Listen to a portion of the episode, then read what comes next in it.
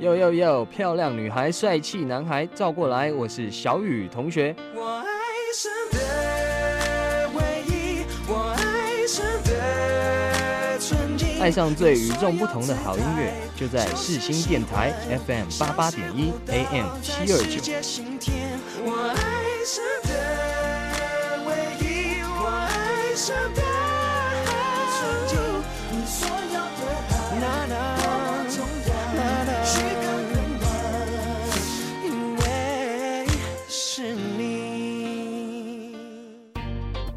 世新电台，Knowledge Radio Podcast，AM 七二九，FM 八八点一，让您开机有意，上网更得意。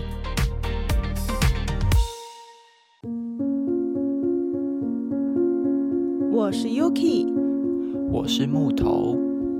你知道灵魂的魅力？你知道他们的故事吗？知道他们如何展现自己？你知道什么是不一样灵魂吗？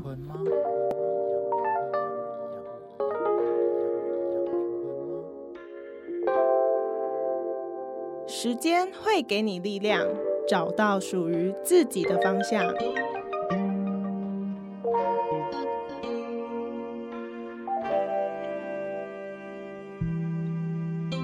我们将带你一起从中成长，慢慢醒悟。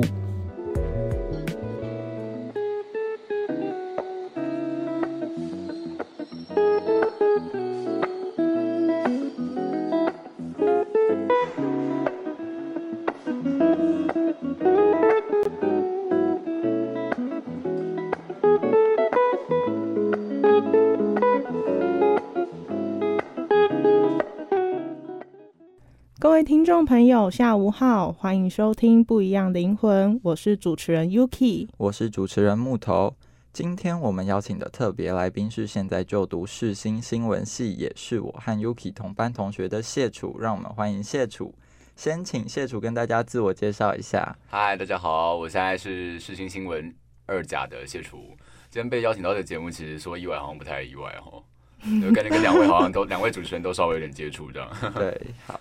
好，那谢楚应该就是算我们这一届新闻系的风云人物，才不是好吗？拜托，抱抱抱歉，主持人，我要卡卡掉了，我才没有，我我才没有，我才没有疯，我真的真我最怕讲这种话，呃，我我是我希望我现在求朋友好不好？好不好？没有，他就是甲班，就是说谢楚，然后大家都知道，然后乙班也哎全部都知道，然后丙班哎大家也都知道，然后广电系跟观光系可能大家也都知道谢楚是谁。就是说哎哎谢楚哦。好了好了，谢谢，现在让大家帮我自肥一下，就谢谢谢谢 两位两位主持人非常知名好吗？不会不会，那最重要的就是呢，他在外人的眼中就是天生的社交达人。那我们今天这集的节目呢，对不起，就是要跟谢楚来跟我们分享，就是。大一新鲜人必备的社交教战守则。除了跟听众朋友分享他的大一是如何建立人脉，大家也可以听到一些我们三个大一发生的小故事哦。首先，我们要先问问谢楚，交友先抢先赢，第一天社交圈就已经定下来了。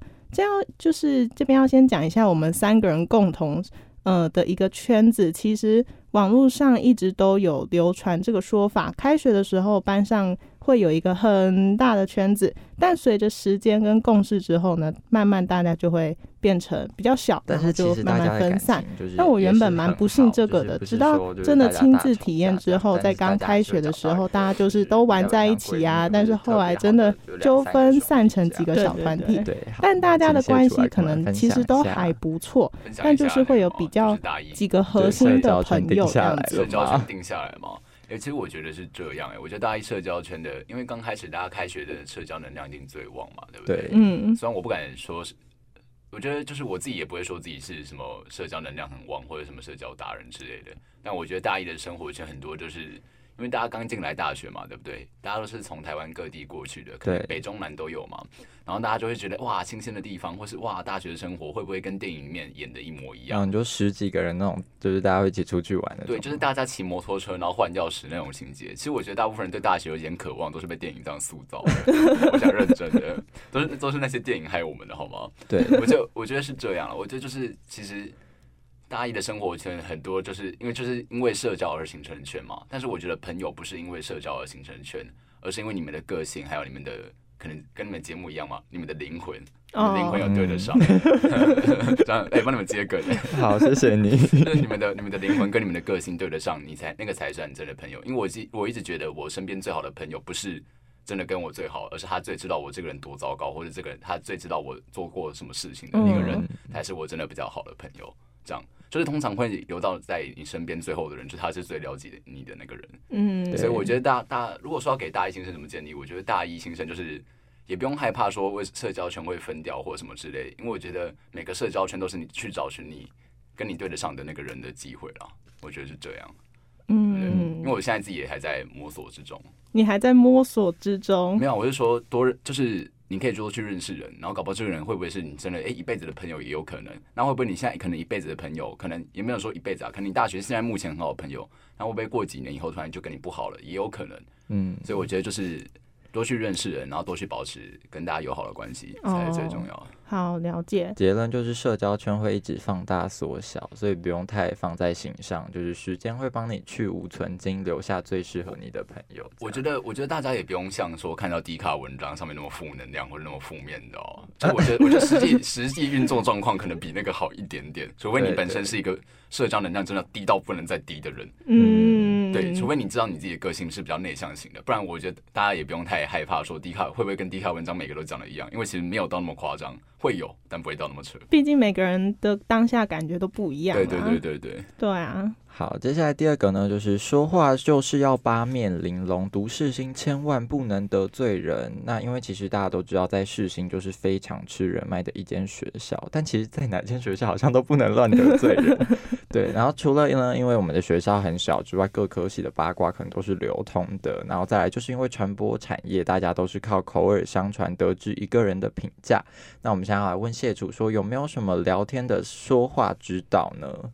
哎，其实在这这边我还蛮多感想可以分享，是因为我觉得我之前自己是一个讲话非常不小心的人，或讲白话点就是白目了，背吧，对背吧，对。然后那我觉得，哦，谢谢谢谢大家附和我，谢谢大家，谢谢大家。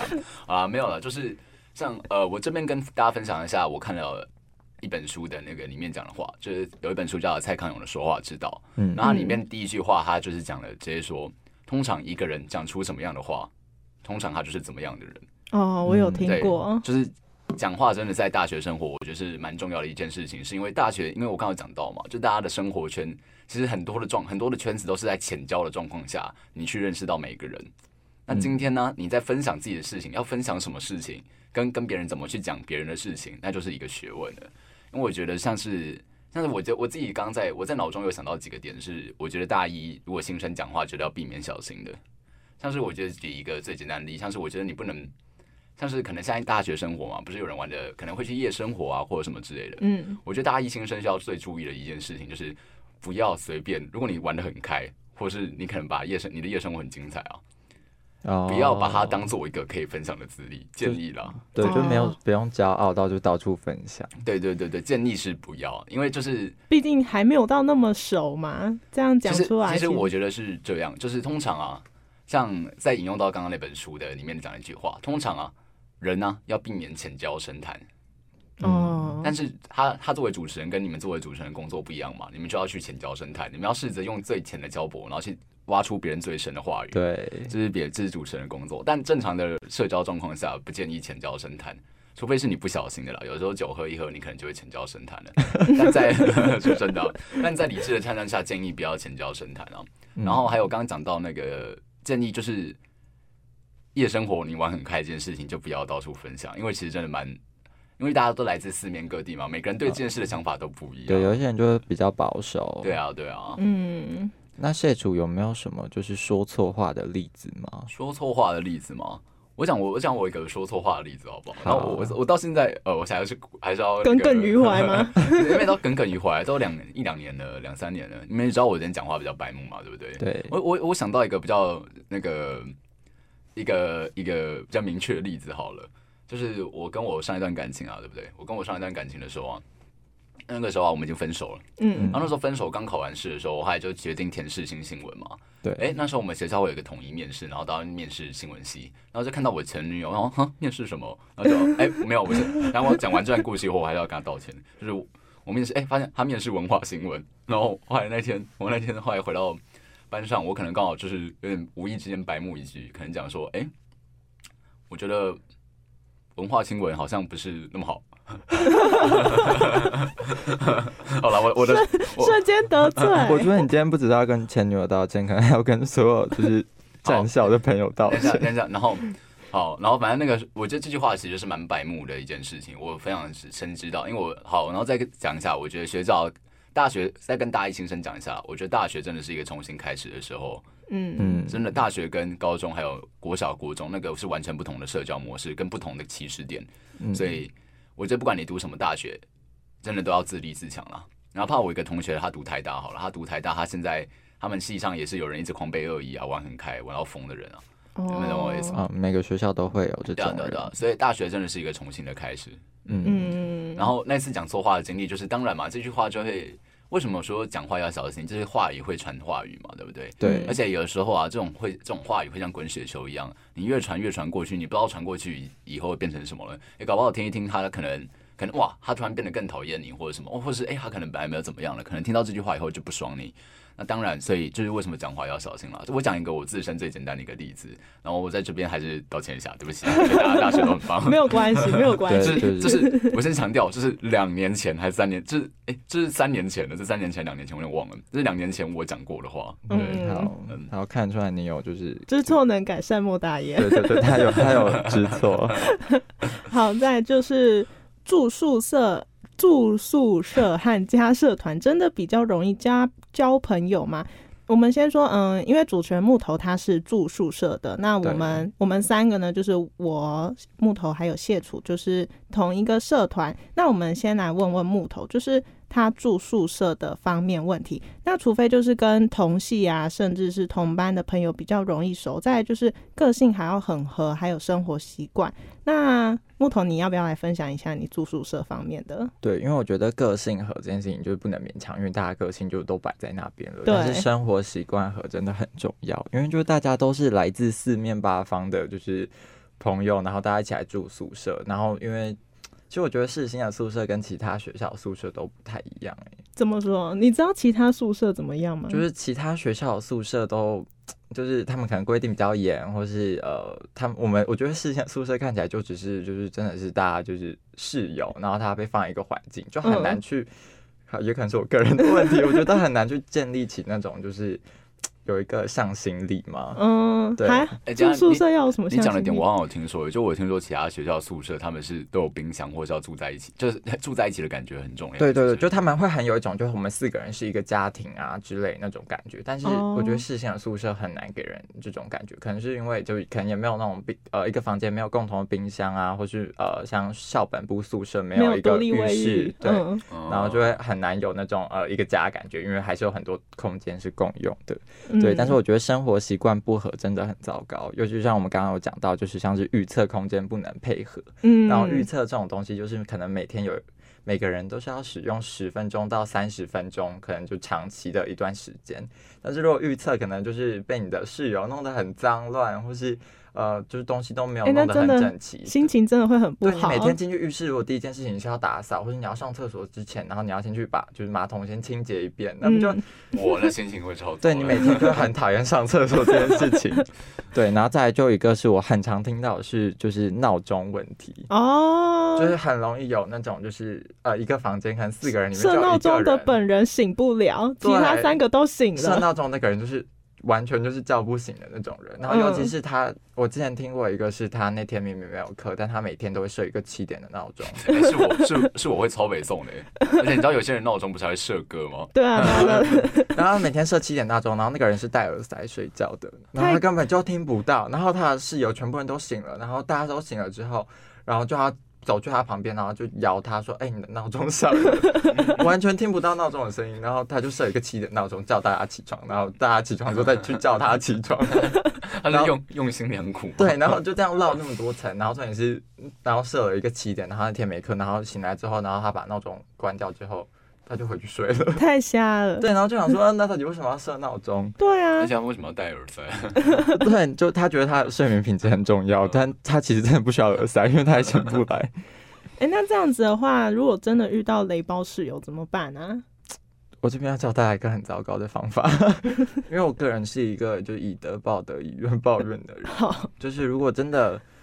就是如果你真的觉得对方真的烂透了，但是又可能没有办法申请换房间，或是呃没有办法逃走，或是赶快自己出去搬宿舍的，呃搬到另外一个租屋处的话呢，嗯，就是看大家要不要比你的室友已经够烂了，看你要不要比他更烂。是看谁比谁更糟糕，但是这是不好的示范啦，大家不要学，好不好？就是尽量尽量去跟室友沟通。我现在都不知道，所以原来你是用这个方法解套了吗？我没有，我没有，我们都很 peace peace，对，对，我们没有没有这种烂招。好，那再来就是我们要来问问我们社团的交友。那这现在在这里就是不得不工商一下我们自己的社团，就是我们同我们都是参加新闻人报社，那它就是一个有学习有玩乐的一个社团，在这里可以学到各式各样的知识。那每个部门，因为我们有总共有六个部门。嗯，学长姐人也都超级好，在新闻人里面有各种形形色色的朋友，可以认识到很多外系的学生，这样，然后我们最后都变成一个嗯朋友这样子。那我们就先来问问谢楚好了，你在这个社团里面的状况怎么样？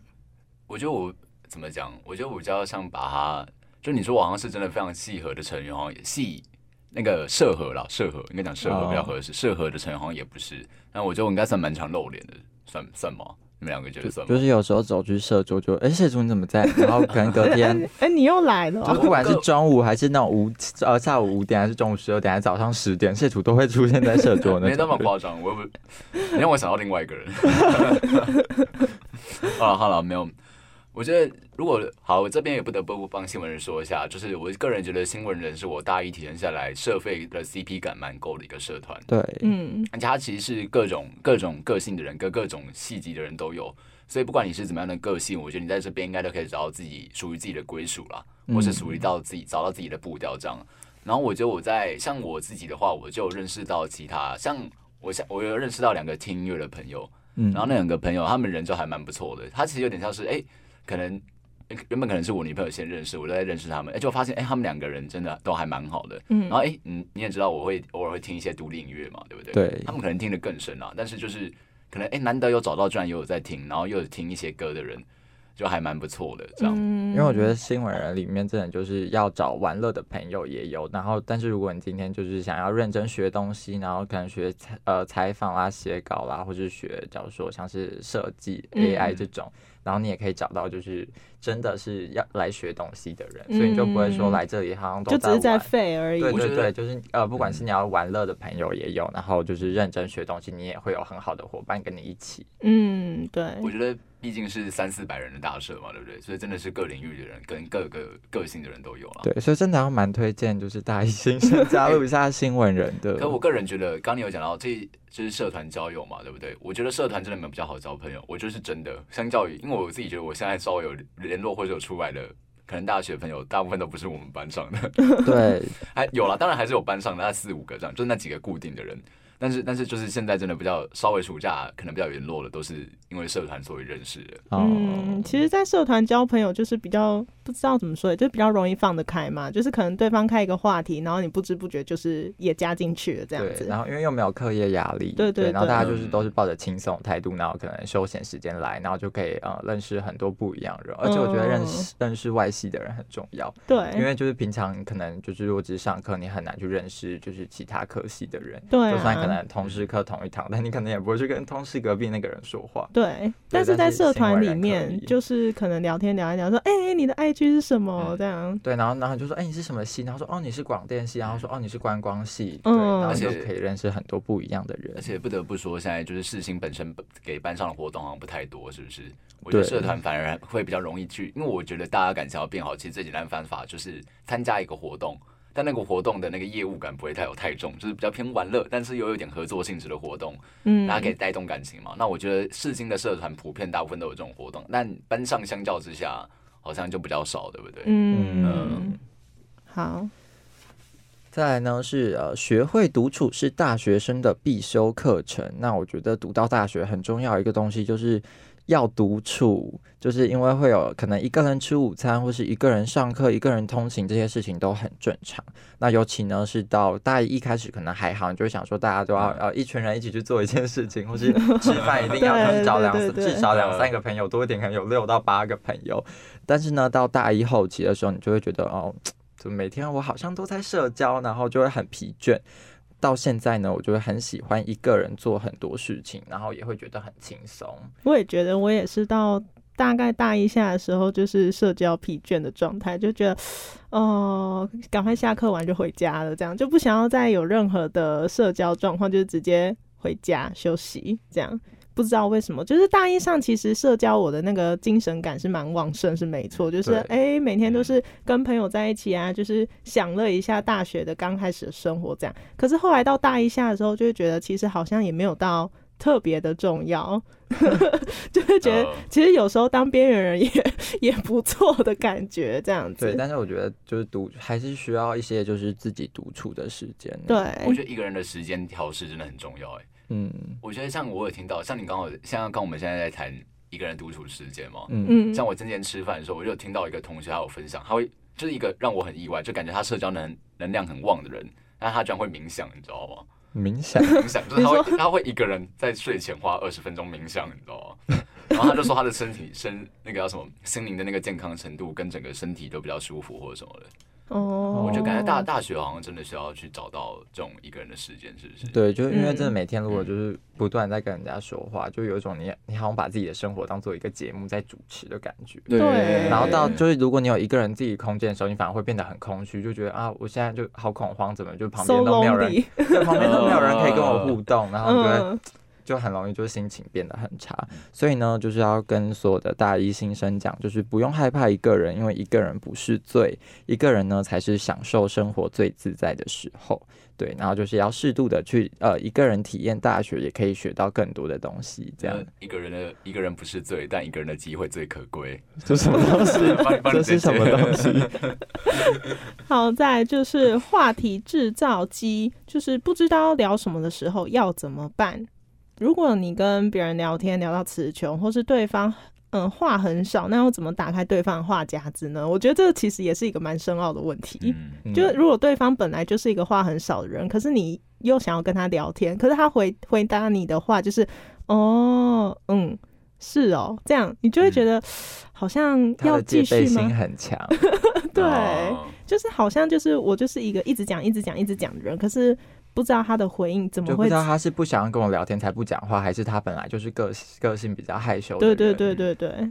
那这样子的话，谢楚你怎么办呢？我觉得这边再来引诱一下好了，因为我怕我讲我自己也觉得我在聊天的这种这方面能力，或是这个沟通能力或主持能力也都还在摸索。那再引用一下蔡康永说话之道这本书里面讲的话语跟技巧好了，他有讲到，其实我觉得聊天这个最重要的事情啊，其实。最终最终还是取决于双方嘛，对不对？嗯。那我们今天假设对方已经是想要跟你聊天的状况下，好了，那今天有几个小技巧可以跟大家分享一下。这其实是书上写的，这样。嗯。就是像他有两个小技巧，我想我讲我记得的两个好了。像就是今天可能你跟别人聊天好了，你开始在丢话题嘛，因为其实聊天就像你传球一样，你们是在一直互相丢球。嗯嗯。像如果你聊到一个话题，你发现已经聊不下去的时候，不要害怕，你直接赶快换一颗球丢。哦，对你不用害，你不用害怕说突然从一个话题超到一个话题会不会怎么样？不会，因为其实大部分你在跟一个人刚认识或是认识一阵子以后，他会在脑中记忆记得你的地方，不会是你们整段聊天的过程，而是你们聊聊天聊到最高潮的部分，他会记得。所以就是如果发现这颗球已经不能丢的时候，建议赶快换一颗球，不用就是不要硬聊一个就是聊不下去的话题。对对对对对，这其实是蔡康永说话之道里面讲到一个小技巧，然后他有分享到另外一个，就是聊天，毕竟聊你擅长或是聊你有兴趣的东西，毕竟你还是会比较容易嘛，对不对？嗯嗯。他就讲到一个，可能像是好，我举个例好了，可能假设我今天跟一个看 NBA 的。呃，NBA 的那种穿球衣的男生聊天好了，哎，可是我本身自己是不太看 NBA 的人，那我要怎么去跟这个人聊天？可能想说，哎，你有你前几天有看 NBA 的那个球赛吗，或什么之类的？然后可能他就跟你聊天聊天嘛。那你们知道正常看 NBA，他们 NBA 的比赛通常是早上嘛，所以很多人都会早上可能设闹钟，可能设三四点，然后起来熬夜，撑到可能那个时候去看比赛。那我们就可以在这个话题中，可能突然聊到说，哎，所以你平常会熬夜吗？还是什么什么之类的？然后就一直延伸这样子。对对。而且还要需要对这件事情有一点了解。对对对，就是建议去找一些比较大众化的话题，或是你自己擅长的话题，会比较容易。就取决于对方是什么样的人啦。如果对，因为毕竟可能人有害羞，人有活泼嘛。活泼的人当然不用说，他也在对你做一个丢球的动作，所以这种人你通常跟他聊天，你扮演倾听的角色可能会更好。嗯。那如果他是害羞的人，害羞如果他是不疲累的，他想跟你聊天的状况下，你就可以尝试这种方法。或者是就是你去聊自己擅长的领域，因为他可能本身不是说他不想聊，而是他本身就比较擅长于倾听这样。嗯，而且我觉得跟就是内向的人聊天，就是你可以就是多试着几个话题，然后聊到他想要聊那个，他就会比较勇于的回答你，然后就知道哦这是他想要聊的东西，然后他擅长的，然后你们就可以多聊下去。这样对对对。好，那再就是朋友不多，知心几个就好。那我想问问木头还有谢楚，就是你们觉得最理想的朋友数量大概几个就够了？嗯，我觉得朋友这种东西，它像是就是真的就有一个东西是交友圈，就是会有一圈一圈一圈的，然后当然你就站在就是整个呃每个圆圈的最中间。就是只要最里面的那一圈，我觉得就是只要三四个朋友就够了。哦。然后就往外一圈，可能就呃那个圈可能会有十个人，然后那十个人可能就是比较像是可能会吃饭啊，会聊心事的朋友而已。嗯。然后可能就如果假如说他们今天失恋了，你就会马上冲到他们旁边身边那种。然后如果在外面那一圈，可能就是哎可能会一起做其他事情，可能会一起出去玩，可能吃吃饭，但是可能不会聊心事的朋友。然后在外面那圈可能就是学校的朋友啊，或者社团的朋友这种，就是可以用一圈一圈的方法去让自己理清自己的朋友圈到底是在哪一个位阶这样子。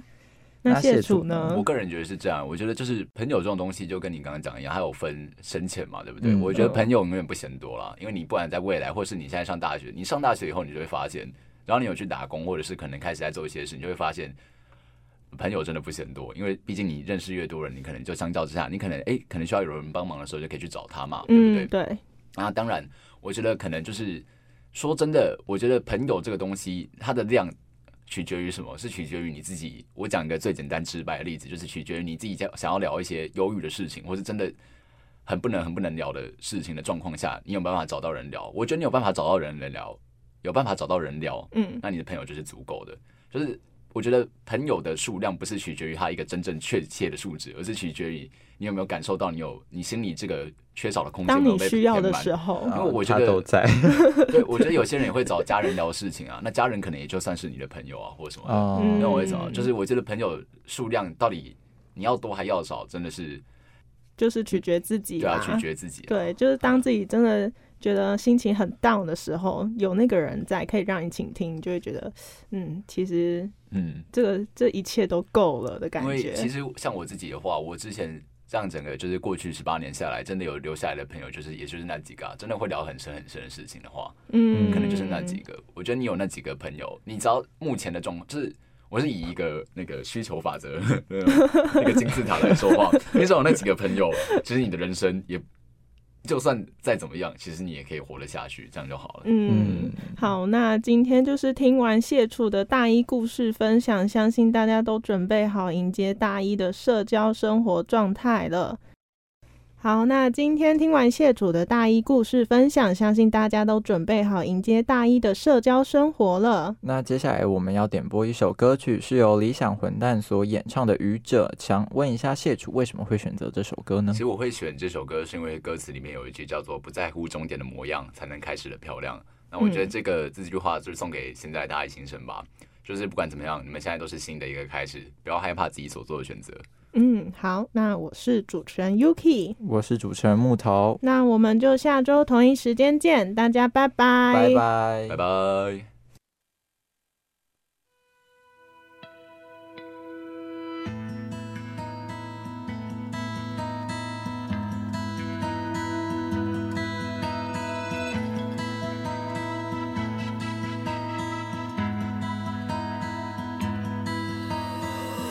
新的起点不需要形状，只要心已经开始流浪。他背起行囊，装进天真理想。手中的地图没表示方向，只有与生俱来的渴望。没想过投降，混蛋一样的船。